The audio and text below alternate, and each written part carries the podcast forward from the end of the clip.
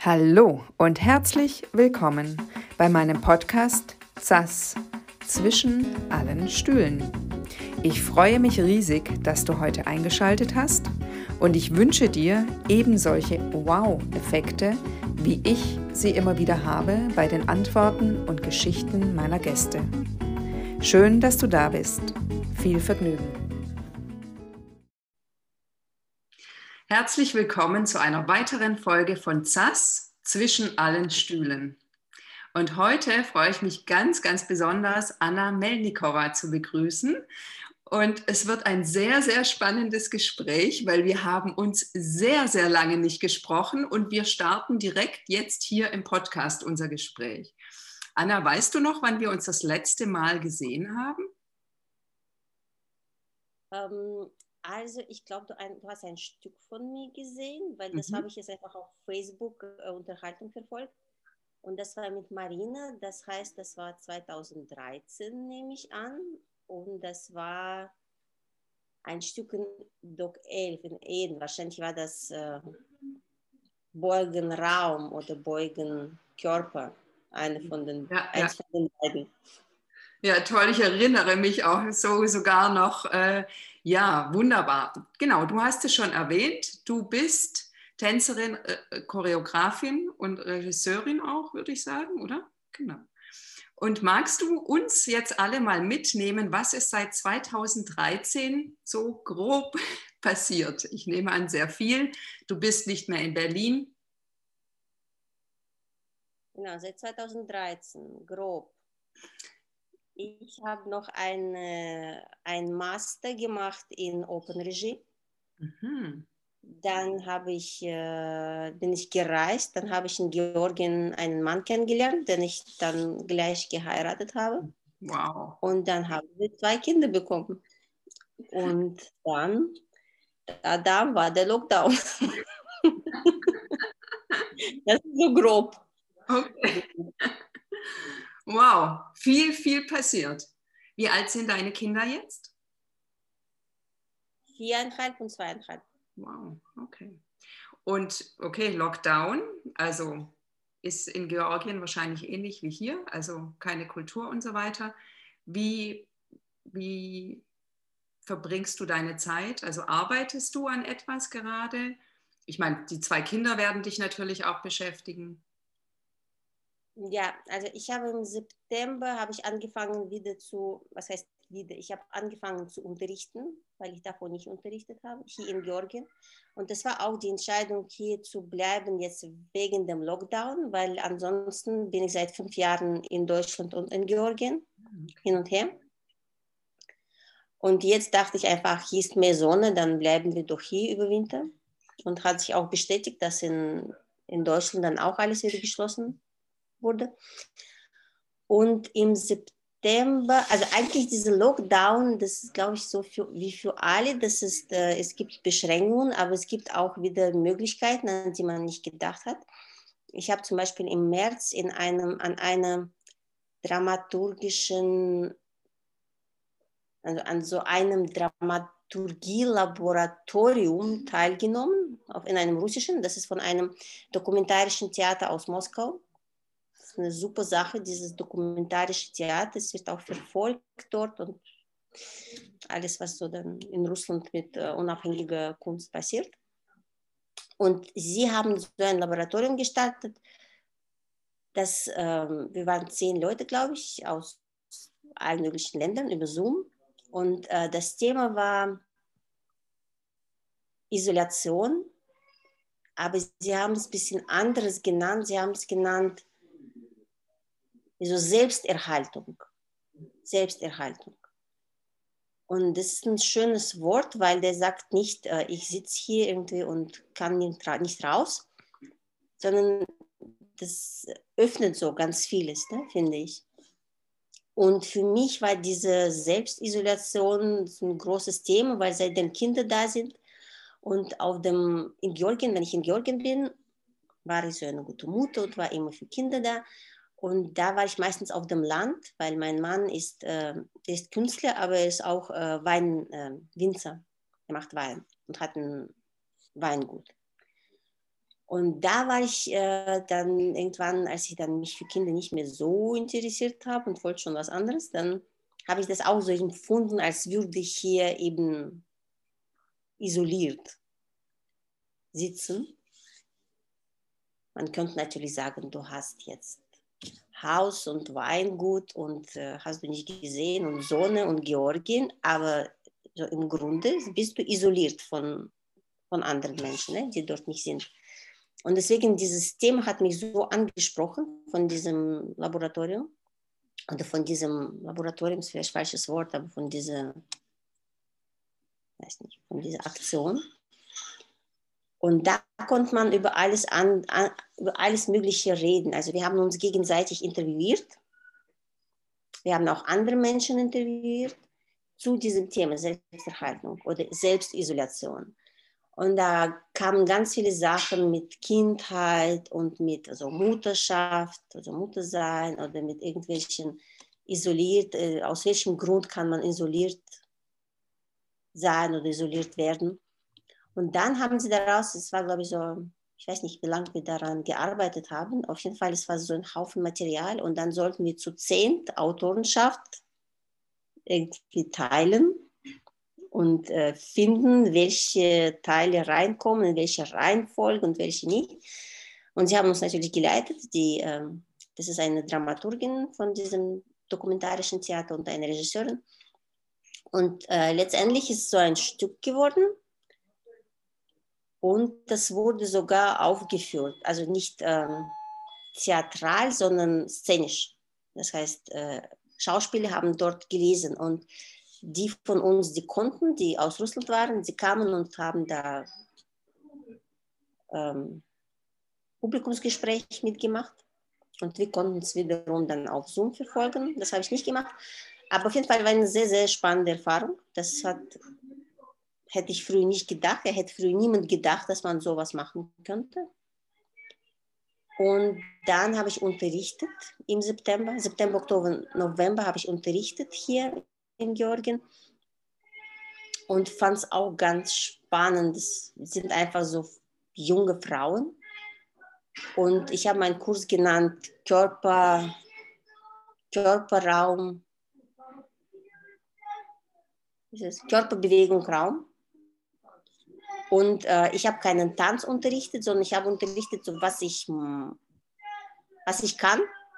Ich wusste auch nicht, wie ich das sonst nennen kann. Und dann meinten sie, das hätten sie sowas nicht gesehen und nicht, sie waren keine Tänzerinnen, aber jeder, der aus Russland kommt, hat mal ein bisschen irgendwo getanzt. Und sie meinten, das wäre ja sowas ganz anderes. Und, hm, und das war schön, fand ich schön, weil das war meine erste, ich habe mal in Moskau auch ab und zu unterrichtet, als ich schon in, in Deutschland studiert habe habe ich Improvisation unterrichtet in Moskau und da war auch einfach dieses Feedback, dass wir können, wir kennen das hier nicht, ja, es wird nicht improvisiert, jetzt ist schon anderes, ja, aber damals, wir werden nicht in dem unterrichtet, es gibt keine Lehrer, die das machen könnten, weil ich habe das nicht für Profis gemacht, ich habe das für äh, Kinderstudios gemacht, weil die werden ja dort, das finde ich eben, weil Kinder werden ja von klein an gedrillt in irgendwelchen Sparten und dann sollen sie in eine Ausbildung kommen und improvisieren auf einmal. Ja, und das habe ich auch einfach so erlebt bei diesen, bei diesen Stunden da in Moskau und hin nochmal das einfach so wahrgenommen, dass Leute sagen, die kommen, sie sagen, ich habe keinen Bezug zu meinem Körper, ich weiß nicht, wie ich tanzen soll. Ich habe zwar zehn Jahre getanzt, aber wenn Musik angeht, ich weiß nicht, wie ich tanzen soll oder ich weiß nicht, wie ich ohne Musik tanze oder ist auf jeden Fall finde ich so interessant, dass, äh, dass dieses Wort Improvisation, ja, das ist äh, was in Berlin so ganz normal ist. Ne? Da improvisiert jeder mit jedem oder über jedes Thema. Gut oder schlecht ist eine andere Frage. Aber das ist so gar nicht in irgendwelchen, in deinem Denken ist. Ne? Wie kannst du improvisieren? Und da habe ich auch in Moskau Lehrer unterrichtet. Und sie meinten, ja, unsere Kinder können nicht improvisieren. Und ich habe gesagt, aber können sie improvisieren? Nein, wir natürlich nicht. Aber warum müssen wir das? Die sind doch Kinder, wir müssen Musik anmachen, dann sollen sie loslegen. Ja, aber wenn ihr das nie gezeigt, nie gemacht, nie, also wie sollen sie denn das können? Ja? Und sie, sie sind ja konditioniert, man kommt in so einen Tanzraum, Spiegel, hopp, gerade Rücken, Po ein, Bauch ein, wie sollen sie da improvisieren? Und hier ebenso in, in Georgien habe ich mit diesen älteren, nicht älteren, aber erwachsenen Frauen gesehen, die halt in diese Kinderkurse dort gehen und dann groß werden und dann über die Welt verstreut sind und manche sind hier und sie sagen, ja, ich habe zwar getanzt, aber ich weiß nicht, wie man tanzt oder ich kenne nicht meinen Körper oder ich weiß nicht, wie ich ohne Rhythmus tanze und es geht doch gar nicht alles. Es ist auf jeden Fall sehr, sehr schön, sie zu unterrichten und dann, als man das nicht mehr durfte, es gibt hier zwar, man kann alles unoffiziell, kann man hier alles machen, inoffiziell, aber ich bin einfach eng verbunden mit, äh, mit den Eltern von meinem Mann, weil wir oft unsere Kinder abgeben und dann ist einfach so, das Risiko ist zu groß. Und ich habe einmal sogar Online-Unterricht gemacht. Das war auch sehr lustig. Aber dann haben wir alle entschieden, wir warten lieber auf die, auf die besseren Zeiten. Und jetzt gerade sollen sie kommen im Februar, aber jetzt glaube ich, habe sie wieder verlängert. Auf jeden Fall so. Aber ich habe so das Jahr Revue passieren lassen und verstanden, dass ich schon viele Sachen gemacht habe, die äh, so eigentlich viele. Ich glaube, wenn jeder so nachdenkt, was hat er in diesem Einsperrjahr gemacht, dann hat er dann oder sie dann doch vieles ausprobiert zumindest, ne? geleistet oder ausprobiert, was sonst nicht so wäre, habe ich das Gefühl. Auf jeden Fall. Also das sehe ich ganz genauso. Also Pause auch bei mir, dass äh, ähm,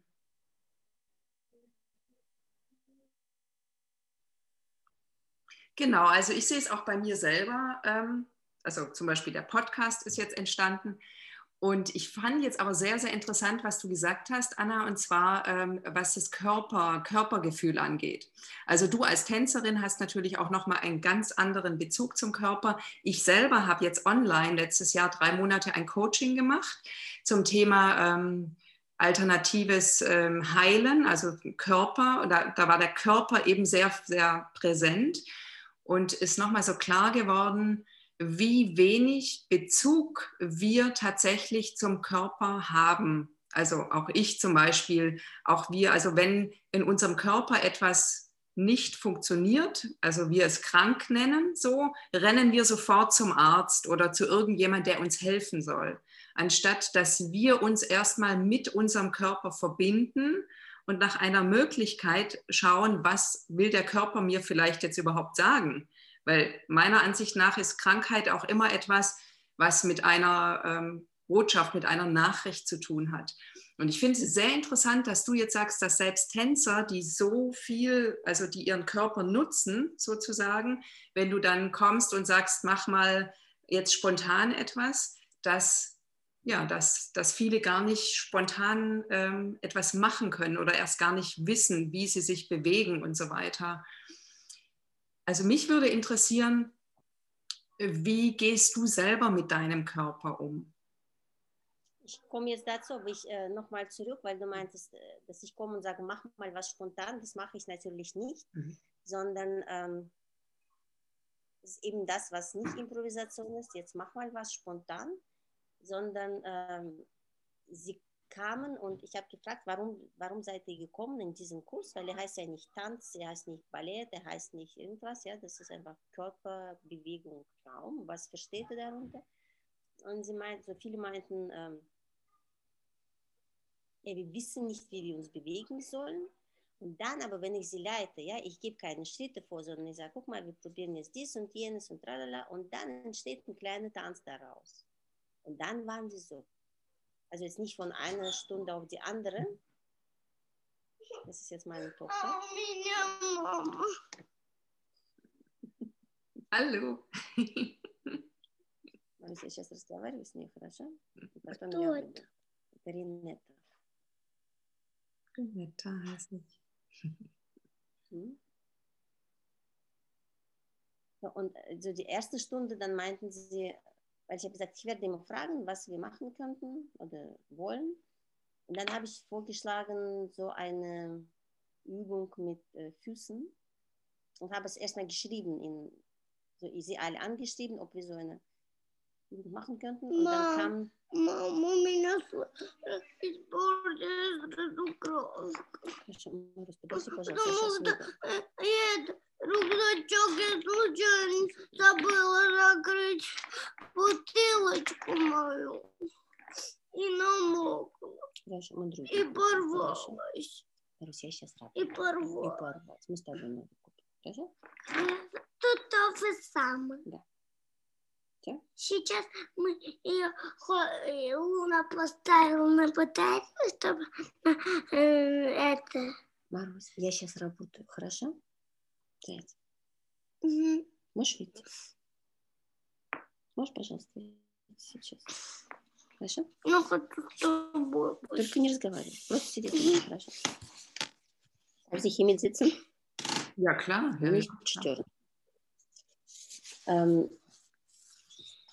genau, und dann haben sie gesagt, nein, nein, nein, wir sind nicht so weit, dass wir jetzt unsere Füße da gegenseitig anfassen oder überhaupt unsere Füße da zeigen. Und ich meinte, ja, okay, dann machen wir was anderes. Und dann nach ein, so nach ein paar Stunden, also Stunden meine ich natürlich nach ein paar Unterrichtseinheiten, haben sie gesagt, oh, das ist so schön, wenn wir uns anfassen und warum haben wir das früher nicht gemacht? Und dann meinte ich, ich kann euch eure SMS zeigen, wo steht, um Gottes Willen, wir fassen uns hier nicht an, schon gar nicht an den Füßen. Und dann die letzten, und dann haben sie mich gefragt, ähm, warum ich immer ohne Musik alles mache. Das stimmt so, das mache ich immer ohne Musik. Und dann habe ich gesagt, okay, dann lass uns jetzt extra zum Thema Musik und Bewegung was machen. Dass es nicht einfach im Hintergrund irgendwas läuft oder dass wir nicht zum Rhythmus tanzen, sondern was sind die Möglichkeiten.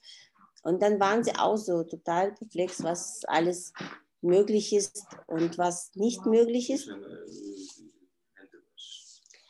Und ähm, genau, also das ist zum Thema, dass ich jetzt nicht sage, jetzt macht mal was spontan, das nicht, sondern eh, eh, es entstehen Sachen und dann äh, werden sie selbst überrascht davon, was möglich ist. Und zu meinem Körper war ich auch sehr perplex durch einen Online-Kurs. Und zwar, der hieß Embodiment.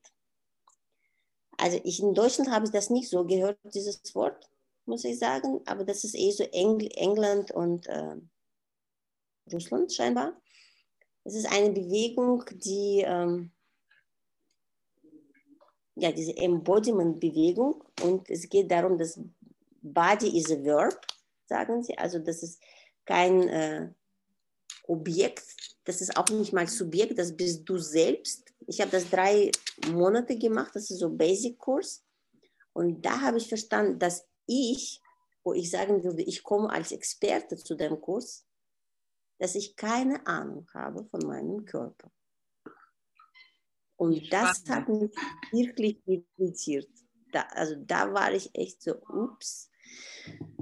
Weil je tiefer du da hineinhörst, ne? weil es geht darum, also in dem Kurs ging es darum, dass du dich immer, immer mit der Frage beschäftigt hast, wie fühle ich mich und wie, also was empfinde ich und ähm, was spüre ich und was empfinde ich, sind so von Gefühl her und von Empfind Empfindung. Ne? Also was ist Oi. physisch Ой, und was ist psychisch, was, so was für Emotionen ich gerade empfinde und wie jetzt, weiß ich, ob jetzt mein Mhm. Bauch kalt ist oder nicht. Und so je öfter ich mir diese Fragen gestellt habe, und dann musste man sie immer auch kommunizieren, in so ein, auf eine Plattform schreiben. Нет, Маш, я должна быть впереди, а ты сзади. почему? Und da habe ich gemerkt, ah, zum Beispiel meine, das war auch echt so spannend, so meine Lieblingstasche, wenn ich sie trage, dafür muss ich meine Schulter anspannen zum Beispiel. Ja, und wenn ich meine Schulter anspanne, dann fühle ich mich unwohl und wenn ich mich unwohl fühle, dann bin ich genervt oder irgendwas. Ne? Also das, es entsteht so eine Kette von den Sachen. oder ich habe, äh, weil ich oft auf dem Dorf bin, wenn ich in die Stadt komme, dann habe ich Lust, immer so ähm, Absatzschuhe zu tragen. Ja, dann habe ich Absatzschuhe und dann, und dann habe ich verstanden, Absatzschuhe per se können nicht bequem sein. Das ist einfach unmöglich, weil wenn du wirklich da reinspürst, egal wie bequem sie sind, das ist eine unnatürliche Haltung. Und also so mit dieser Tasche, das hat mich so überrascht. Ich dachte, das ist meine schöne Lieblingstasche, bequem und so. Und dann zu merken, dafür mache ich so, damit sie nicht runterrutscht. Das, also das war echt so eine, äh, so ein Insight, ne, sagt man so. Und durch diese drei Monate habe ich einfach sehr viele Veränderungen auch wieder in mir gespürt. Durch dieses Horchen, immer so Horchen und Verbalisieren in in so ein Feedback. Ne? Du gehst in sich rein, dann sagst du, ah, das ist jetzt so passiert und dann immer so in diese Schleife, immer weiter, immer weiter, immer tiefer, immer tiefer. Und das fand ich sehr, sehr spannend. Und jetzt habe ich mich da wieder angemeldet im März wir sprechen über Ethik, über Ethik der Körperarbeit, wie du, ähm, ja, wie du mit Trauma arbeitest. Du musst kein Traumatherapeut sein, aber dass du merkst, äh, oh, jetzt fühlt sich die Person irgendwie unwohl, ja, oder wie kann ich sie. Ich hatte zum Beispiel hier in einer Stunde, ist mir passiert, also ich wusste nicht, dass es Trauma heißt. Ja, früher auch in so in vielen meinen Stücken wenn man an was arbeitet und dann fängt man an zu weinen, das ist irgendwie normal. Ja? Das habe ich, ja, du verarbeitest gerade oder aufarbeitest gerade, arbeitest gerade was auf und deswegen ist es so, habe ich nie da mich große Gedanken gemacht. Und da in, in, in, mit diesen Mädels, mit diesen ja, jungen Frauen, war so, dass eine sagte, sie, sie war an einem, Mascha, Mascha, Mascha, Sie war in einer Schauspielschule und ähm, ja, dann hat sie aufgehört, weil sie keine intime Szenen spielen wollte und das heißt spielen, also nicht ausprobieren wollte oder so. Und sie meinten, dann kannst du keine Schauspielerin werden. Dann haben sie rausgeschmissen. Und ich habe so eine kleine Übung gemacht, äh, das habe ich auch in, so bei einem Clown gelernt du legst ein Tuch, irgendwas, du legst, manches, du legst ein Tuch und über die größte Diagonale äh, musst du zu diesem Tuch kommen. Du schließt die Augen zu, so machst das, so verbalisierst es als, visualisierst es als Ziel, machst die Augen zu und gehst zu diesem Tuch, um das zu, zu fangen. Und dann merkst du auf dem Weg, äh, entweder du kommst nicht dorthin oder du überschreitest die Grenze. Auf jeden Fall ist es eine sehr einfache, aber sehr spannende Übung, wie du mit Zielen umgehst oder wie du mit etwas. Und dann habe ich das ihnen vorgeschlagen und diese Frau, die diesen Background hat von äh, gescheiterter Schauspielerei, sie stand und hat sich dieses Tuch angeschaut und hat an, plötzlich angefangen zu weinen und hat gesagt, ich kann es nicht. Und dann habe ich gesagt, ja, okay, dann habe ich irgendwie so, weiß ich, in der Hand gelegt und bla bla. Und dann sie kam nie wieder. Und dann in diesem, in diesem ethischen Embodiment-Kurs habe ich verstanden, okay, es gibt irgendwelche Tools, wie ich da umgehen könnte, ja, was ich sagen könnte, was ich, und das wusste ich einfach nicht. Ja, und ich weiß nicht, ob sie dadurch schlechter danach ging oder besser oder was auch immer. Sie hat sich auch nicht mehr gemeldet. Und deswegen mache ich diesen Kurs im März, weil ich das wirklich sehr interessant und spannend finde. Sehr, ja, das habe ich sogar, also das, hat natürlich äh, jetzt in, den, äh, in der russischen Schule geht es überhaupt nicht darum, dass irgendwas Ethisches gesagt wird in einer Tanzstunde. Da wird ja hier schneller weiter. Aber sogar für mich, ich würde sagen, ja, ich kenne so viele somatischen Praktiken oder Bewusstseins oder alles Mögliche. Das war für mich überhaupt kein Begriff, diese ethische Komponente. Und das finde ich jetzt für mich sehr, ja, so was Neues, was, ich, was mich interessiert. Sehr spannend. Und da war meine Frage übrigens sehr an, die, an diese Kursleiter oder auch an mich selbst ähm, so Kunst und Ethik? Ne? Das ist eine interessante Frage, weil wenn jetzt äh, sozusagen eine schläft, könnte nie seine Stücke machen, wenn er alle da am Kopf, auf den Kopf streichen, also Kopf streichen würde. Ne? Weil mit bestimmten, Мама, смотри, вот как она испортилась. И, и, и это. хорошо, Марочка, подожди немножечко, хорошо? Нет, Марусь, сейчас подожди. Сейчас я тебе могу только одну, сейчас я не могу смотреть, хорошо? Потом посмотрю. Вот так. И она мокла. Das mit, ähm, dünne Gruppe Snowfl. Dass wenn es zu, ähm, sagen, es gibt ja viele Prozesse, die so hart ablaufen, aber dann kommt ein Meisterwerk raus. Ja, das ist so wie zum Beispiel die Dancing in the Dark. Ja, die Björk, die hat dann fast Lars von Trier fast äh, angezeigt oder was, ne? Aber es ist ein Meisterwerk, finde ich. Und deswegen finde ich diese Frage Ethik sehr spannend. Wenn man bewusst damit umgeht und sagt, und jetzt steige ich, so jetzt sind wir beachte ich diese Grenze nicht mehr. Oder ich mache jetzt nur so ganz ethisch. Ob da so eine wohltuende Kunst rauskommt oder was. Also das wird jetzt, glaube ich, meine, so mein Interesse. Mein Interesse. Mein Interesse. Ja, toll. Ich finde das auch spannend, das habe ich auch noch nie gehört. Aber bei dir habe ich ja sowieso auch immer in deinen Stücken immer etwas gesehen, was ich noch nie vorher gesehen habe. Und deswegen bin ich auch so ein großer Fan von deinen Stücken, weil ich ähm, ja eine Zeit lang wirklich sehr, sehr viel Tanz gesehen habe und auch einiges, naja, so. Aber bei dir fand ich, es fand ich so, ja, also ich, ich, ich kann das auch gar nicht, vielleicht kannst du, vielleicht kann ich das an dich, äh, die Frage an dich weitergeben. Kannst du denn für dich selber oder für uns in Worte fassen, wie diese, naja, also das klingt jetzt vielleicht so platt, aber diese Einzigartigkeit deiner Stücke entsteht? Das weiß ich ja nicht, was es für dich einzigartig macht. Ja, die sind ja alle einzigartig. Ich habe mal mit Reinhild Hoffmann gesprochen, sie hat bei uns unterrichtet. Reinhild Hoffmann, die ähm, also die ist äh, Choreografin, so wie Susanne Linke und äh, Mhm. Pina Bausch, ja, der geht aus der Generation und die ist auch Opernregisseurin.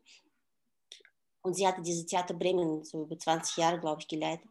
Und dann habe ich sie auch gefragt, aber wie sind sie so Reinhold Hoffmann geworden? Ja? Das ist so eine Marke auch.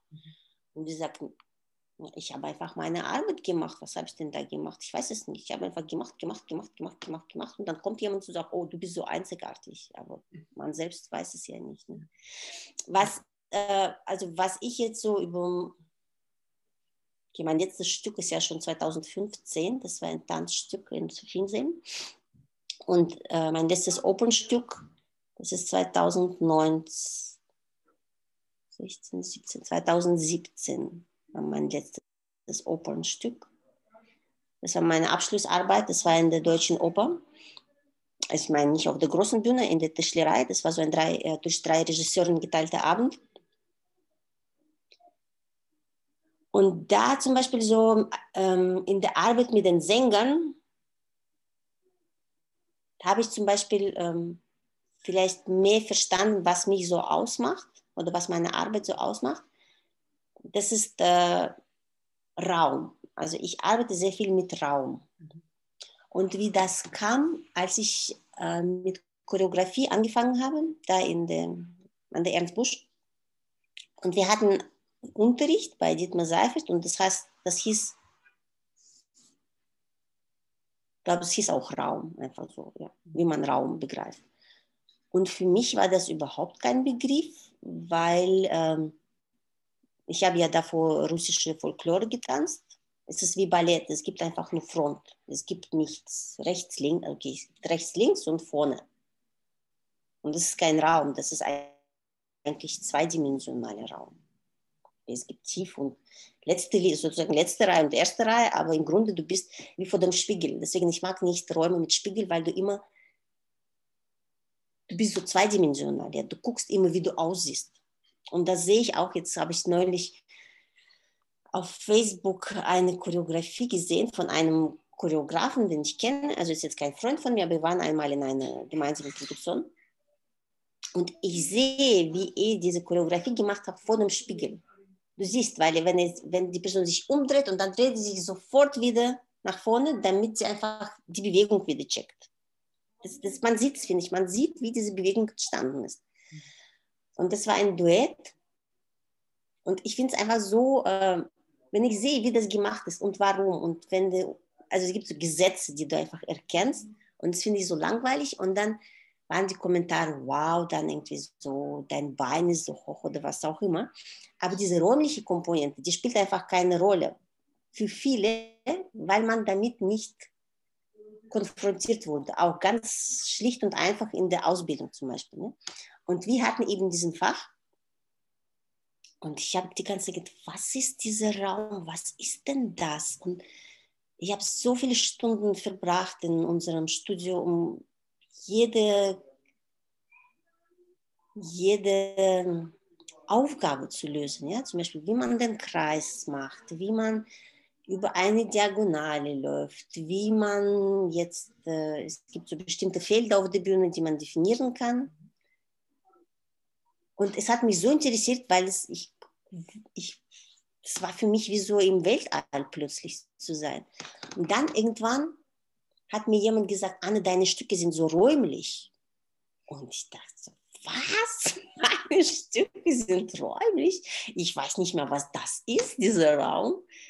Und dadurch, dass ich so viel mich damit beschäftigt habe, nehme ich an, ja, dass ich das einfach immer darauf geprüft habe, wie ist das jetzt, wie ist das, wie ist das. Also, aber in Choreografie bin ich jetzt nicht die Einzige, die damit arbeitet. Aber im Musiktheater, das habe ich wirklich gemerkt, dass sie, äh, sie kommen natürlich an die Rampe und singen, ja, das ist das. Ник, я сейчас работаю. Я сейчас, ne? ähm, und da habe ich ähm, einfach so damit gearbeitet. Ник, сейчас это нехорошо здесь сделать, правда? Надо выйти и сделать это в другом месте. Скажи. Правда? Мама, я хочу одну шоколад. Марус, Мама. я работаю сейчас, дочь. Нет, нельзя, но надо сейчас выйти отсюда. Почему? Можно Dass ich ihm gezeigt habe, je nachdem, wo du im Raum bist, ja, also in Bezug auf die andere Person. Wenn wir zusammen stehen an der Rampe und singen, ich liebe dich und ich liebe dich und das ist einfach, äh, ist nichts. Ne? Weil es ist auch wie so, ist gar nicht ihr Problem, weil sie üben, man kann so ein Duett in der Oper, man kann es getrennt üben. Du übst dort, dort und dann kommt sie und singt zum ersten Mal zusammen. Ja, Im schlimmsten Falle, wenn jemand ausgefallen ist, dann springt jemand ein, sie haben sich nie gesehen, stellen sich einfach daneben und singen. Und steht natürlich nichts, also musikalisch vielleicht ja, aber nicht äh, szenisch, ja, oder ist nicht interessant.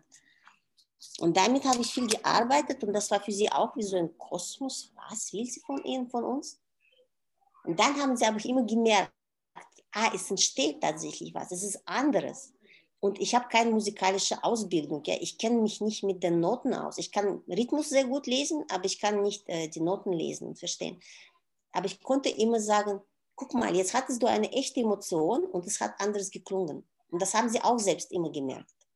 Und ich konnte es durch keine musikalische, weiß ich nicht, Begriff oder irgendwas äh, verständlich machen.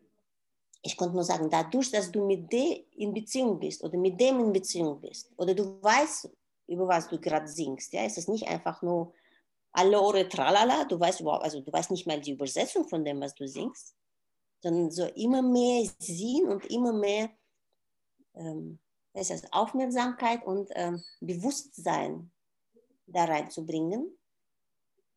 Und dadurch ist immer so ein,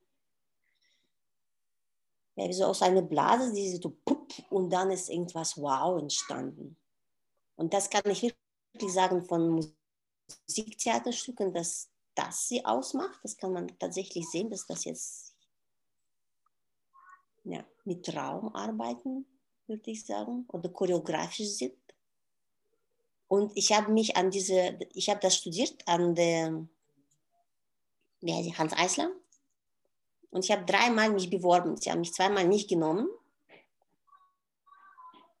Beim ersten Mal meinten sie, das ist zu irgendwie zeitgenössisch, wir verstehen nicht, was du willst. Bei der Aufnahmeprüfung. Beim zweiten Mal haben sie gesagt, zu, konservativ, wollen wir nicht. Und beim dritten Mal habe ich für Konzept, äh, weil du musstest ein Konzept einreichen, habe ich mit einer Dramaturgin gearbeitet, die meine Ideen einfach, sie, hat, äh, sie wusste, wie man sie in Worte verpackt und so macht, dass sie einfach verstehen, was sie lesen. Und dann fand ich eben, äh, danach musste, sie keine, musste ich keine Konzepte mehr schreiben. Sie haben gesagt, wir verstehen eh nicht, was du schreibst. Lass einfach, wissen, dass du es machen kannst. Und das fand ich schon tolle, tolles äh, Vertrauen. Ja. Also das fand ich richtig gut dann von den, bei allem anderen, was ich dann sagen kann, was nicht so gut ist. Aber dieses, dass sie meinten, wir checken eh nicht, was du da schreibst, kannst einfach lassen. Und genauso mit den, mit den Sängern, in der Arbeit mit den Sängern, es hat auch keinen Sinn äh, gemacht zu sagen, wie werden jetzt, äh, weil sie sind einfach äh, auch konditioniert, man kommt zur Probe und der Regisseur sagt, okay, du gehst jetzt nach da, du gehst nach da, jetzt kommst du, bei dem Ho-Ho-Ho machst du das und dann kommt Tralala der von links und irgendwie dann Happy End und alle Arme nach oben. Und wenn du das nicht sagst, dann ist erstmal auch so eine Irritation. Jetzt erinnere ich mich, die erste, so das erste, da, was ich an der Ernst Busch, an der Hans Eisel gemacht habe, das war von Mozart, Idomineo. Das sagt dir nichts, egal. Aber auf jeden Fall, ich habe drei Sänger, die, vor allem die zwei Sängerinnen, die waren so Prinzessinnenrollen und die eine, die war einfach ein, sie sollte einen Jungen spielen, den Prinzen. Das ist wie so Mezzosopran, ja, dann singen die Frauen Männerrollen.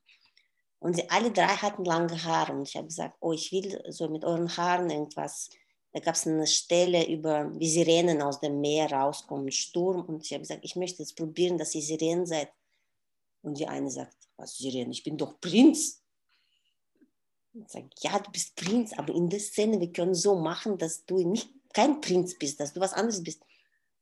Nö, ich bin Prinz, ich kann nicht was anderes sein. und dann sage ich, okay, wir diskutieren das gerade nicht, lass uns einfach probieren, so mit den Haaren, was geht. Und so, dafür war diese, diese Ausbildung einfach super, dass ich das ausprobieren konnte. Wie sage ich, äh, eine Sängerin, dass ich nehme die Prinzenrolle gar nicht weg, sie soll Prinz sein, von Anfang bis zum Schluss. Aber hier für zwei Minuten ist sie plötzlich was anderes. Und dann, ähm, also es war eine super Produktion dann am Ende. Und die, so das schönste auch Feedback von einer Sängerin war, sie meinte, meine Mama hat sich angeschaut und sie hat gesagt, das war keine Oper, das war, weißt du was, so ein, was sagt man, wie heißt es dann, so, so Performance. und das war so ein schönes, ja, so eine schöne äh, Reaktion, ja, dass jemand sagt, das ist, wie hieß das nochmal, so ein Wort war das, Performance. Ja, schön, echt schön. Auch, ja, das war echt schön. Und bei der letzten, bei meiner Abschlussproduktion, das war echt, kann ich da einen Roman drüber schreiben. Und dann hat mir auch die Sängerin die, die, ähm, ist die ähm, Premierenkarte geschrieben. Anna, ich habe nie gedacht, dass daraus was wird. Niemals also bis zum Schluss dachte ich, es wird einfach nichts. Und dann, ich bewundere dich, wie du da einfach so immer weitergegangen bist und so ein Vertrauen uns geschickt hast und in uns geglaubt hast und nicht aufgegeben hast und dass wir es tatsächlich zu was gebracht haben. Und das war für mich auch so, da geht das Herz einfach auf, ja? dass jemand sagt, ich hätte nie gedacht dass da was raus wird und dann ist es entstanden. Und nur dank dir, also natürlich nicht dank mir, weil sie haben es ja gemacht. Und das war auch die Produktion, wo ich meine erste Tochter hatte, acht Monate alt. Das heißt, ich konnte zu Hause nicht vordenken. Ich ging zur Probe, drei Stunden nach Hause und dann wieder habe ich weitergedacht, als ich dann am nächsten Tag bei der Probe war. Und das ging auch. Und das ist auch interessant. Dass, und dadurch nicht schlechter, nicht besser, es ist einfach, das Gehirn macht so, jetzt muss ich arbeiten und jetzt kann ich nicht arbeiten. Und es ist genauso wie mit diesem Lockdown, jetzt nochmal so schlecht zurück. Das ist einfach, es gibt, es eröffnet nur neue Möglichkeiten und vielleicht bekannte Möglichkeiten schließt, ja, so. Du kannst das gerade nicht. Ich kann jetzt nicht äh, weiß ich nicht, Kontaktimprovisation tanzen, aber man unterrichtet jetzt Kontaktimprovisation solo. Ich weiß gar nicht, was das jetzt ist, aber ist bestimmt irgendwas, was noch nie jemand gemacht hat. Ja. ja, toll. Also deswegen spreche ich auch wirklich äh, so, so gerne mit Kreativschaffenden, weil ich finde, ja, dass man vielleicht ein, eine Zeit lang äh, erstmal denkt, boah, was ist los, nichts geht mehr. Und dann wird sofort angefangen zu gucken oder es kommen einfach Inspirationen wieder. Wie mache ich aus wenig oder aus etwas Geschrumpften wieder was Neues. So. Und das finde ich so toll. Ich möchte aber noch mal ganz kurz zurückgehen zu dem, was du gesagt hast mit Raum. Das finde ich sehr, sehr spannend, weil ich liebe Raum. Ich liebe einfach großen, also mir geht das Herz auf, wenn ich wo bin und ich habe viel Raum, also viel Platz. Und das ist äh, genau, das kann ich sehr gut sehen in dem, was du beschreibst über deine Stücke, weil genau, ich fand das, genau, das finde ich wirklich toll, dass dieser Raum so äh, mit drin ist. Und ich finde, Raum erschafft immer etwas Großzügiges.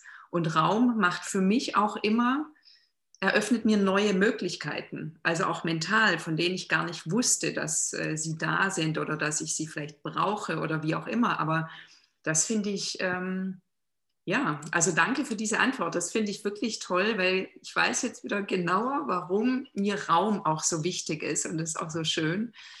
Und auch toll finde ich, wie du erzählt hast, als du mit deiner acht Monate alten Tochter dann eben nur diese drei Stunden arbeiten konntest, weil das ist genau im Leben ja immer so. Es gibt auch diese Untersuchungen dazu, dass Zeit exponentiell schrumpft oder, oder sich weitet, wenn man weiß, okay, ich habe jetzt nur diesen bestimmten Zeitraum und in diesem Zeitraum kann ich arbeiten und auf einmal wird da sehr, sehr, sehr viel möglich, viel mehr du als, äh, als Mutter wirst das ja sowieso nochmal auch besser jetzt, auch mit zwei Kindern wahrscheinlich auch nochmal besser wissen oder kennen.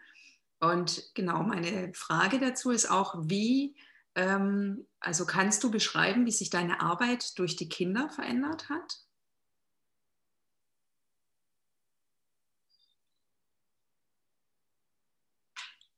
Ähm, also das war ja das letzte Stück, da hatte ich ja nur eine Tochter. Mhm. Das würde ich sagen, einfach eben diese Zeitkomponente.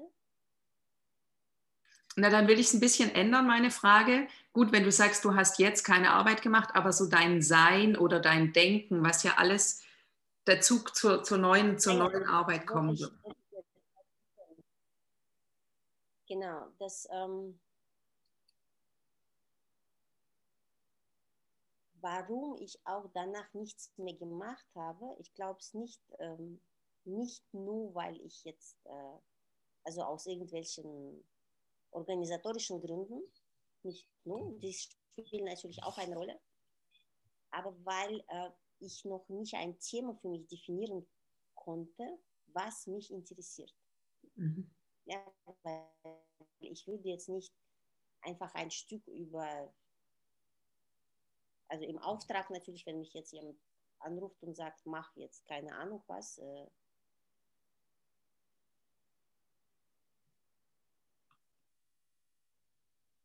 ja, also warum jemand hat Sorry, sorry, Anna. Jetzt. Okay. Also warum äh, das letzte Stück 2017, diese Oper, die hieß Die Stimmlosen, das war ein Auftragsstück. Das war eine zeitgenössische Komposition. Das heißt, jemand kommt, gibt dir die Musik für uns wurden auch die Darsteller ausgesucht, so wie im Theaterbetrieb. Und du kommst einfach und arbeitest mit dem Thema und versuchst das Thema für dich interessant zu machen. Damit du ja, was Spannendes rausfindest, musst du ja dich für das Thema interessieren. In dem Fall war das für mich so überhaupt nicht interessant, das Thema, weil es einfach kein Thema gab. Das ist jetzt eine andere Geschichte.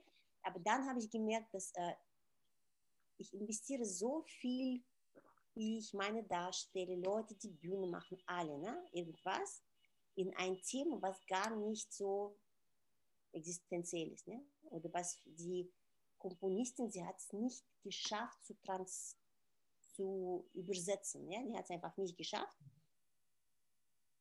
Und wir mussten das, wir mussten irgendwas daraus machen, dass die Zuschauer jetzt ne, sich dafür interessieren oder dass wir uns dafür interessieren. Und dann, weil irgendwie parallel wächst so ein Kind neben dir, ne? was jetzt jede Mutter wird, wird sagen, das ist einfach ein Wunder, weil es tatsächlich ein Wunder ist. Du musst da irgendwie nichts erfinden, du betrachtest einfach etwas. Und mein, so zum ersten Mal in meinem Leben war, als ich schwanger wurde, dann habe ich das Gefühl, dass ich nichts machen muss, weil es reicht schon, dass ich einfach bin, weil etwas in mir wächst. Weißt du, ich bin einfach nur, ich kann sitzen, ich kann liegen, ich kann jetzt Stücke machen, keine Stücke machen, ich kann malen, singen, egal, in mir wächst was. Es entsteht was, nur dadurch, dass es mich gibt. Und das hat mich echt so fasziniert. Und ich habe danach noch nicht so, jetzt habe ich ein Thema, aber ich habe ganz lange nicht ein Thema gefunden, was mich so interessieren würde. Was ich, ja, was ich so durch mich durchgehen lassen würde, damit etwas entsteht. Ja, das ist ja das, was man, worüber ein Stück entsteht, wenn es jetzt nicht ein, weiß ich nicht, das Hamlet ist, was schon geschrieben ist. Tanzen muss ja etwas erstmal erfinden. Oder ja, mit Hamlet musst du auch irgendwas sagen wollen. Und ähm, jetzt glaube ich, so langsam interessiere ich mich, mich für Thema Tradition. Dadurch, dass ich im Dorf sehr viel Zeit verbringe. Und ähm, Georgien ist generell so ein sehr traditionelles Land. Hier gibt es natürlich viele neue Einflüsse, aber die Tradition, Tradition ist sehr, sehr stark, auch im Tanz, in, in der Küche, in, in Bräuchen, in Traditionen. Und äh, ich habe so einen Text geschrieben, ähm, die ist meine Nachbarin da äh, auf dem Dorf, also die ist Tochter von meiner Nachbarin. Und ich habe jetzt vor kurzem gefunden, so einen schönen Text und ich will damit was, ja, da, dadurch irgendwas, glaube ich, machen. Ähm, die ist so, so eine sehr große Frau, ja, so, so, so ein Berg, so riesig. Und in der Zeit, dass ich da war, hat sie zwei Kinder bekommen, wie ich. Und man konnte nie sehen, weder vor der, also sie hat sich nicht verändert erster Monat, neunter Monat nach der Schwangerschaft, vor der Schwangerschaft, sie war dieselbe. So, körperlich war sie dieselbe. Und ähm, einmal kam ich, sie, sie hat gerade ein Kind bekommen und ich kam, sie, besucht, sie zu besuchen und sie saß so mitten im, im Raum, in, in diesem Haus und sie hatte so riesige Brüste und sie hingen so und an den äh, Brustwarzen waren ähm, vom Walnuss, die Schale vom Walnuss so. Das ist ein total absurdes Bild und viele, viele Frauen, so Dorffrauen daneben. Und ich habe gefragt, weil ich spreche jetzt kein super Georgisch, aber ich kann so entweder, was ist das? Und sie meinten, damit die Brustwarzen dann nicht wehtun, wenn man dann den saugt. Und sie saß, diese Sopo heißt sie, Sopo, sie saß da und im Text ist so schön geschrieben, dass alle Frauen wussten, warum diese diese Nussschalen da sind. Aber ich glaube, Soko selbst wusste es nicht. Es war auch egal. Sie, sie war einfach so da, weißt du, wie so ein Bude, so boom mit diesen Schalen. Und dann, drei Tage später oder gar eine Woche später, kam ich und, sie hat, und da waren wieder diese Frauen und sie haben die Brust um, äh, so umgeschlagen mit, äh, mit so einer Presse und haben gesagt, genau umgewickelt, dass sie, dass sie nicht genug Milch hat, weil das Kind immer schreit. Das heißt, sie hat nicht genug Milch und das muss man dann von der Brust wegnehmen, also abgewöhnen und die restliche Milch dann irgendwie, dass sie dann austrocknet, heißt es. Und da saß sie wieder, diese Sopo da, und diese Frauen haben mit ihr was gemacht. Und sie war wie so ein, so ein Objekt, also es war echt faszinierend dass sie einfach sich diese Tradition so unterwirft und sagt, okay, wenn es muss, dann halt Nussschale, wenn nicht mehr, Nussschale weg, umgewickelt. Und ähm, ich habe so dass auf so eine Frau, ne, auf so einen Menschen halt steht, die sozusagen, sie trägt diese Kultur oder diese Tradition, aber sie verhindert auch äh, jegliche Fortschritte. Weißt du, weil sie ist irgendwie wie so ein Koloss, was da macht. Und es ist echt unglaublich faszinierend, weil sie, äh, sie ruft in mir so etwas zwischen Faszination und ähm, das ist ihr Widerlichkeit, ja, das ist so Widerstand, oder? Widerlichkeit, ja. ne? So. Ja, Widerstand. Widerstand nicht wirklich, das ist widerlich. Noch mehr, noch äh, so, ja, widerlich. Dass jemand so gar nicht, Mhm. Ja, ja, das ist, das ist gar nicht, also sie hinterfragt nichts. so eine große Und da Abneigung. gibt es ganz viele von diesen Sachen, dass mir dann die Nacht, ja, so eine Abneigung und Faszination, genau. Und ich weiß auch nicht, wie man jetzt Kinder großzieht und probiert das irgendwie so aus. Hm. Und äh, du hast ja gesehen, meine Tochter ist so ziemlich frech. Und dann hat sie zum Beispiel immer so grüne Trauben gegessen vom so wachsen dort. Und dann haben mir Nachbarn gesagt, das darf sie nicht machen, du darfst sie nicht das zulassen, weil dann tut der Bauch weh. Und ich habe gesagt, ja, das macht sie schon jetzt seit drei Tagen zum Beispiel und der Bauch tut ihr nicht weh. Dann sind so Fehler im System, ja. Und ich habe verstanden, das wurde so von Generationen, weißt du, weitergetragen. Man soll es nicht essen, weil der Bauch weh tut. Und niemand hat es ausprobiert. Und ganz viele von solchen Sachen. Es war auch so ganz lustig. Ich habe bei uns waren sie Arbeiter, da haben was gemacht und ich habe für sie gekocht. Und dann habe ich äh, ja, so eine Suppe gemacht zum Beispiel. Und dann sagt mir der eine von Arbeiten, du hast die Kartoffeln nicht, ne? du hast sie so länglich gemacht, sie müssen aber quadratisch sein.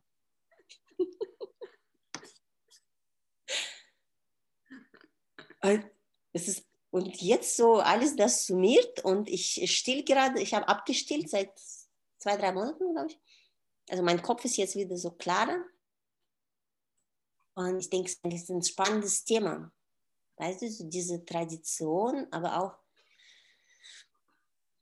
also da, ebenso, dass, dass es so trägt, weißt du, das trägt eine Kultur, aber andererseits hindert es, irgendwohin weiterzugehen. Mit diesen Kartoffeln so, what? Und er hat es nie nicht gegessen, weil die einfach nicht so geschnippelt sind, wie seine Mutter, seine Frau und seine Tochter und halt alle anderen sie geschnippelt haben. Er hat's nicht. Aber es gibt natürlich etwas im Rezept, also tatsächlich im Rezept. Genau, es gibt, man kann ja sagen, die traditionelle georgische Küche ist anderes, ne? das ist so traditionell. Aber dass es so darum geht, es ging ja nicht um Geschmack, es ging einfach um das Visuelle das ist fremd. Diese länglich geschnittene Kartoffel ist fremd in meinem Teller. Das esse ich nicht. Echt faszinierend finde ich. Und ich, ich habe jetzt vor kurzem diese Frauen ähm, angeschrieben, die dieses dokumentarische Theater mit uns gemacht haben. Da. Und meinte, vielleicht interessiert euch auch dieses Thema, also diese Tradition, kennt man.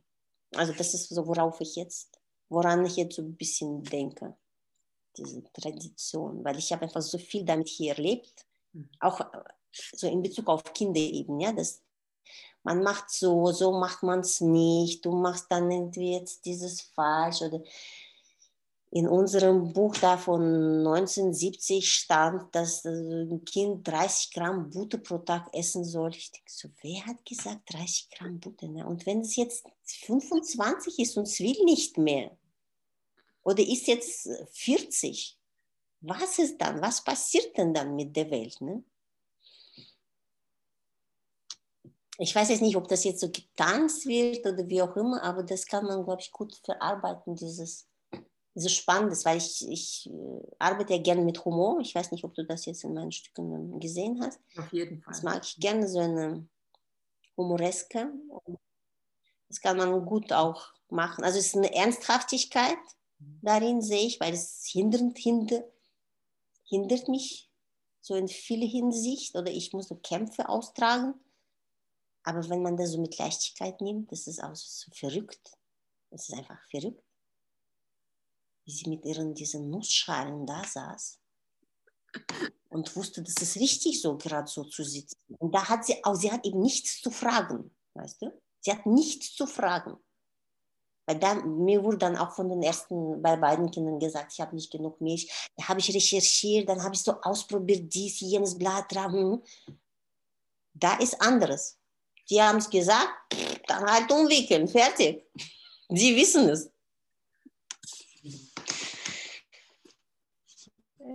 Ja, sehr spannend. Das beinhaltet aber natürlich auch gleichzeitig eine Leichtigkeit für die Person, die behandelt wird sozusagen. Also wie sie, sie muss nicht denken. Sie hat keine Verantwortung. Weißt du, so sie und viele Menschen in uns, auch selbst in Deutschland oder weltweit, würde ich sagen, wollen ja auch gar nicht in die Verantwortung gehen. Weißt du, jemand sagt, du machst so, alle machen. So, es gibt ja immer wieder und was mir sehr gut gefällt, ist dein Ansatz, dann eben mit Humor darauf zu schauen, weil ich stelle mir vor, es kann ja schon auch mal einfach auf die Nerven gehen, wenn man da sitzt und man sagt, möchte so frei seine Sachen machen und dann kommt jemand und sagt, aber falsch, aber oder jemand isst deine Kartoffeln nicht, weil sie falsch geschnitten sind. Also so, das ist ja, ja, und Humor ist natürlich A, finde ich, auch eine sehr gute ein sehr gutes Heilmittel für, für alles, wo man selber irgendwie denkt, boah, es geht nicht mehr, dann ist Humor sehr, sehr, ich finde Humor auch jetzt in Zeiten von der Pandemie sehr, sehr hilfreich. Und ich finde, es kann gerne noch mehr davon geben, weil die Leute so, so ernst miteinander, gegeneinander, ähm, also zumindest hier bei uns in Deutschland auch sind, äh, die eine sagen so, die anderen so. Und aber gerade, also das bewundere ich auch sehr, wie du so in dörflicher Struktur als eben so ganz freier Geist, der viel gearbeitet hat, viel gereist ist, viel gesehen hat und gleichzeitig auch weiterarbeitet, wie du dich aber dann da auch einfügen kannst. Hilft dir dabei etwas? Also wie, wie machst du ja, das mit dem Einfügen?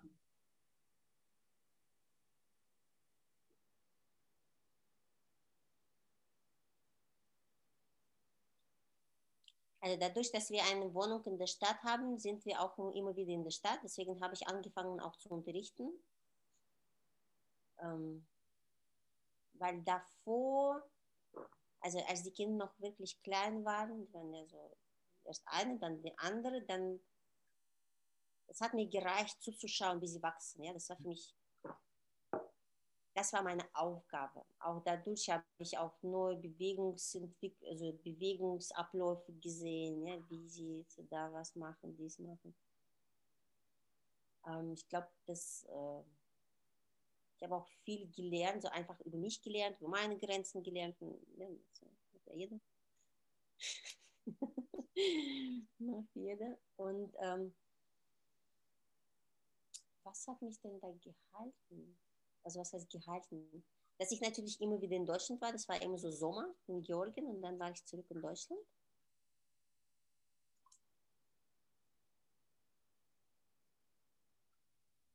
Ja, und ich glaube einfach auch, weil dadurch, dass ich aus, ich bin ja so absolut Außenstehende, also ich meine, ich spreche nicht ihre Sprache, ich komme nicht von da und Sie haben mich aber natürlich alle lieb, weil ich irgendwie so anderes bin und sie sind auch tatsächlich sehr hilfsbereit mit diesem Kind. Dann haben sie mir alle geholfen, im Sinne, man kann sie abgeben, dann tragen sie oder, oder solche Sachen. Und ich habe einfach viel, weil ich beobachte viel, ich beobachte einfach sehr gern. Das ist auch wahrscheinlich, was ich in meinen Stücken mache, dass ich, äh, manche halten es auch nicht aus, oder ich muss erklären, warum ich es mache, dass ich mich nur erst einmische, wenn ich etwas sehe. Also wenn ich sehe, ich muss mich gerade einmischen, mhm. aber ich gebe nicht vor. Es war auch ein langer Prozess bis dahin, aber jetzt, so seit vielen Jahren arbeite ich halt schon so, dass ich mich einfach, ich lasse Leute machen und dann gucke ich, was entsteht und wo ich äh, eingreifen kann oder soll, wo, wo das gerade spannend wird. Und deswegen, ich konnte da sehr viel einfach beobachten, ja, sehr viel gucken. Und dadurch vielleicht auch jetzt bei mir so, hat, ähm, hat er so ein bestimmtes ähm, Level erreicht, diese Beobachtung, ja, oder diese alles, was ich da erlebt habe, dass ich sage, okay, jetzt kann ich damit raus. Das hat sich jetzt irgendwie so geballt in so einer Form, ich denke, weil ich habe tatsächlich jetzt durch Zufall diesen Text gefunden über Suppe. Und dachte, es ist interessant, so ein Körper. Ich schreibe auch, dass ihr Körper, ähm, das ist eigentlich so totale Zen, wie sie lebt. Also man, man versucht ja zu erreichen, nicht zu denken und, und sie ist einfach. Wenn sie, wenn sie so, ich hatte das Gefühl, wenn sie zum Beispiel so ein Kind schaukelt, ähm, schaukelt, sie denkt nicht parallel an was anderes. Sie schaukelt einfach. Und wenn sie dann irgendwie ihren Kuchen backt, dann gibt es nur, noch diesen Kuchen. Gibt es nicht anderes. Und wenn sie eben da sitzt mit diesen Nussschalen, dann ist es einfach das. Es gibt keine Hinterfragung, warum. Vielleicht könnte ich, es gibt nicht diese Zweifel, dieses Gerissensein, nichts, einfach Zero. One State. So, fertig. Toll. Irgendwie so Bewunderungs, ja, Bewunderungs, äh, wie sagt man da? Würdig. Bewunderungs Würdig. würdig. Genau, bewunderungswürdig und gleichzeitig ruft es natürlich so einen großen Widerstand in mir, ja, weil wenn du einfach zu allem Ja sagst, ist eine große, ist eine große Qualität, Ja zu sagen. Ich meine, meistens sagt man Nein.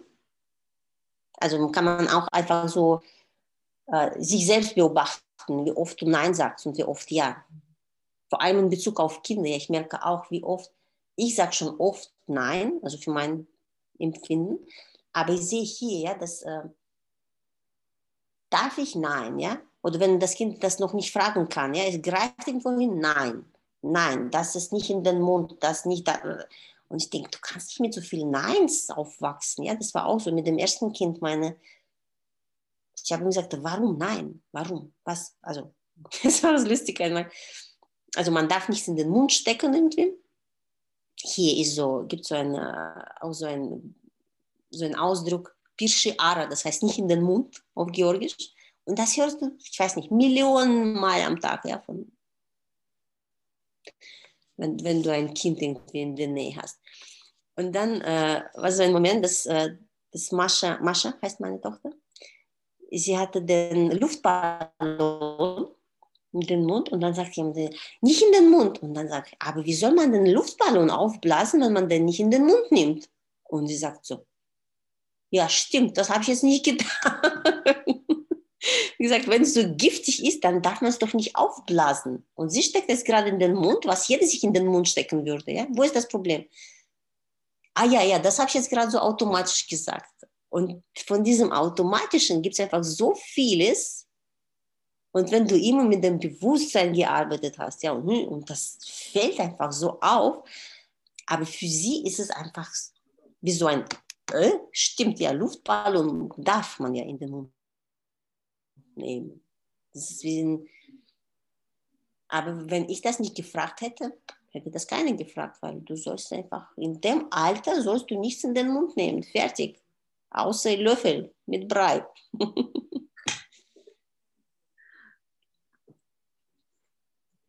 hm.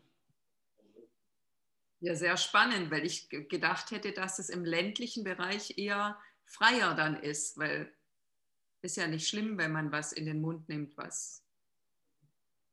Also im Gegen, also bei uns. Ich auch gedacht, aber also definitiv nicht in Belgien. Mhm. Definitiv nicht hier. Ich weiß nicht, wie es woanders ist. Mhm. Vielleicht hat es auch Hintergründe, dass jetzt Deutschland zum Beispiel sauberer ist, ja, so als da gibt es keine Straßenhunde jetzt meinetwegen, ja, oder sowas. Es hat bestimmt seine Gründe, aber eben, wenn sie jetzt nicht seit 100 Jahren hinterfragt wurden, dann kommt es bis zum Luftballon, den man eigentlich in den Mund nimmt. Aber eben dieses äh, einfach Vertrauen auf das, was gesagt wird und vor allem auf dem Land. Ich habe verstanden, dass es auf dem Land diese, es gibt ja so eine Routine auf dem Land. Ja? Du siehst und dann du mähst und dann du, weiß ich nicht, was. Eine, was wir, das ist mir auch so aufgefallen, was du in der Stadt nicht hast. Ja, du hast nicht Tag und Nacht unbedingt. Ja, du musst, du kannst nachts arbeiten, tags kannst du schlafen. Das ist, ja, du kannst nachts in die Disco gehen und so weiter. Und da ist einfach Sonne geht auf, äh, auf, du stehst auf, Sonne geht runter, Nacht. So schlichte Abläufe, dass sie auch dich irgendwie beeinflussen. Mhm. Ja, und da habe ich auch verstanden, das war mein erstes Jahr, als ich dort war, so vier Monate oder ich weiß nicht, wie lange ich das erste Mal hier war, dass ich verstanden habe, warum man auch mehr an Gott glaubt. Nicht unbedingt auf dem Land vielleicht, aber so in diesem Land. Ja, das ist so ein sehr orthodoxes Land. Hier gibt es ganz viele Berge und ganz, also die Natur ist wunderschön. Und wenn du auf dem Land bist und da ist nichts vom Mensch geschaffen, außer dein Haus, alles andere ist nicht vom Mensch geschaffen. Mhm. Und da kommst du nicht auf den Gedanken, dass du der Größte bist. Mhm. Weil du bist der Kleinste dort. Und das fand ich auch so sehr, also sehr interessant. Ich dachte, okay, ich, hier würde ich eh an Gott glauben. Also wenn ich nicht glauben würde, ne, dann würde ich hier eher an Gott glauben, weil das einfach alles nicht vom Mensch geschaffen. Definitiv nicht vom Menschen. Aber es funktioniert alles perfekt. Also irgendjemand muss es gemacht haben. Spannend. nicht, weil, äh, Sehr interessant. weil ich jetzt äh, sehr viel studiert habe und gelernt und tralala und dann habe ich jetzt so ein Haus gebaut, weil in Belize sie bauen so Wahnsinnshäuser. Aber auf dem Land steht einfach so ein Berg. Und du bist ein, so, ne? Mhm. Vielleicht irgendwann kommt es alles raus aus mir. Ich hoffe.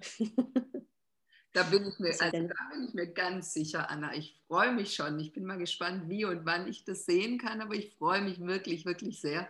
Also auch vielen, vielen Dank. Es sind so spannende Einblicke in dein aktuelles Leben. Das finde ich sehr, sehr schön. Also ich danke dir sehr.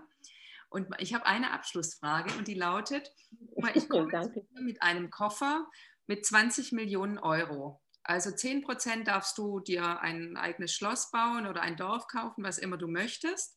Und 90 Prozent sind dafür, dass du etwas machst damit ähm, für die Gesellschaft, um unsere Gesellschaft, um der Gesellschaft etwas zu geben zur Verbesserung, wie wir jetzt auch gerade gesprochen haben zum Beispiel. Ja, was wäre das?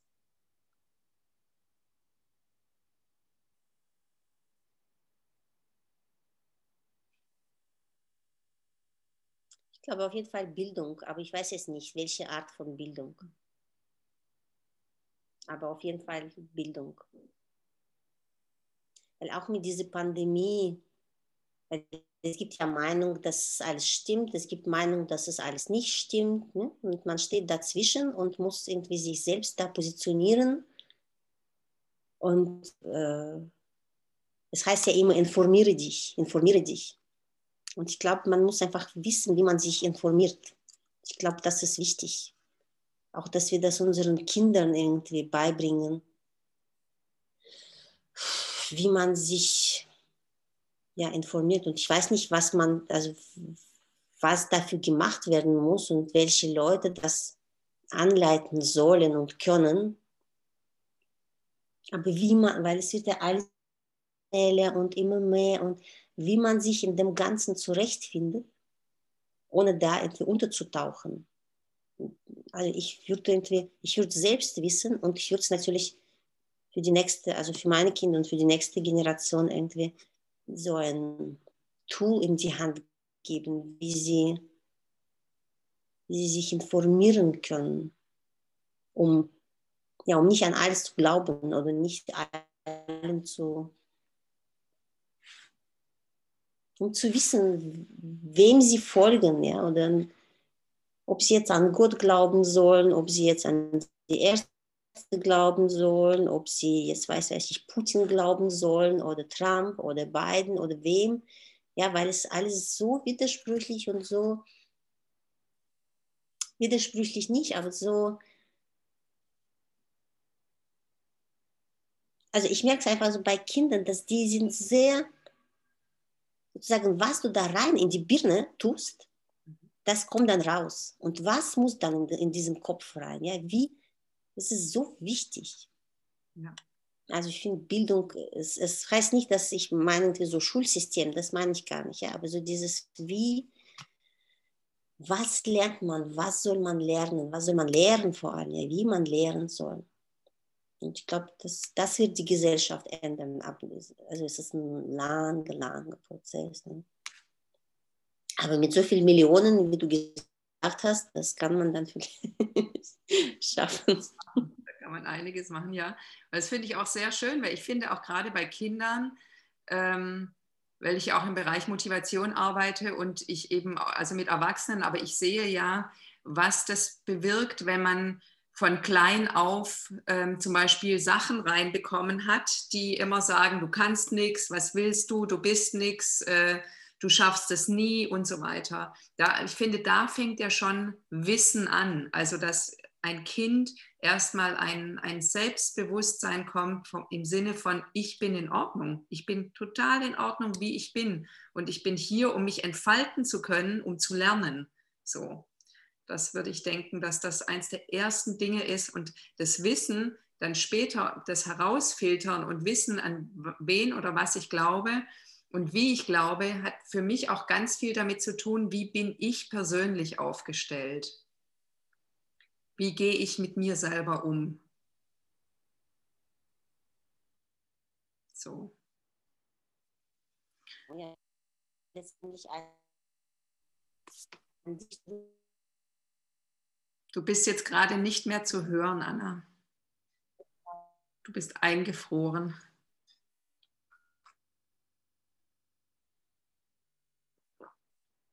Hörst du mich oder?